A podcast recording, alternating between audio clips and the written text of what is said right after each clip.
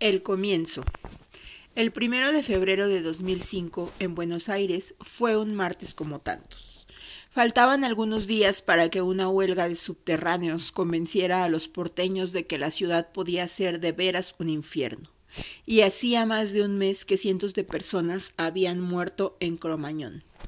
Las Eras era un sitio lejano del que los diarios seguían sin hablar, aunque el jueves 2 de diciembre de 2004 70 desocupados habían tomado la sede de la empresa Oil, subsidiaria de Repsol YPF, y la jueza Graciela Roata de Leone, de Pico Truncado, había ordenado desalojar a los manifestantes.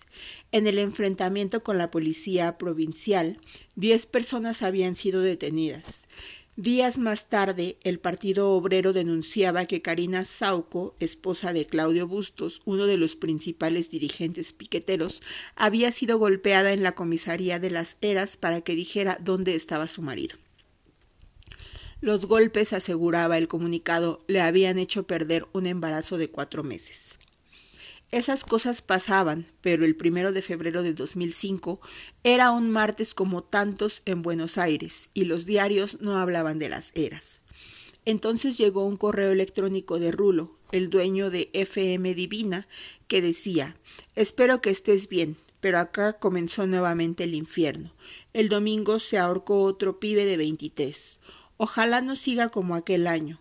A las siete de la mañana del domingo 30 de enero de 2005 se había ahorcado Walter Fabián Cayumil, de 23 años, obrero de la empresa Pride, colgándose del tanque de agua del colegio número 43.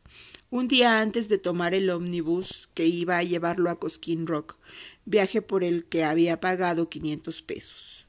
Cuatro días después, el jueves 3 de febrero de 2005, otro correo de Rulo decía que a las ocho de la mañana, a los ochenta y dos años, se había ahorcado un antiguo vecino de las Eras, de nombre Raúl, de apellido Molle.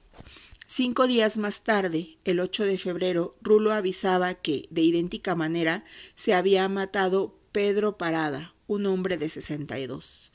Pero ahora en Buenos Aires los diarios finalmente hablaban de suicidios, de nueve asfixiados con gas carbónico que el sábado 5 de febrero de 2005 habían sido encontrados en una hacienda de Higashi-Izu, 100 kilómetros al sudoeste de Tokio, Japón.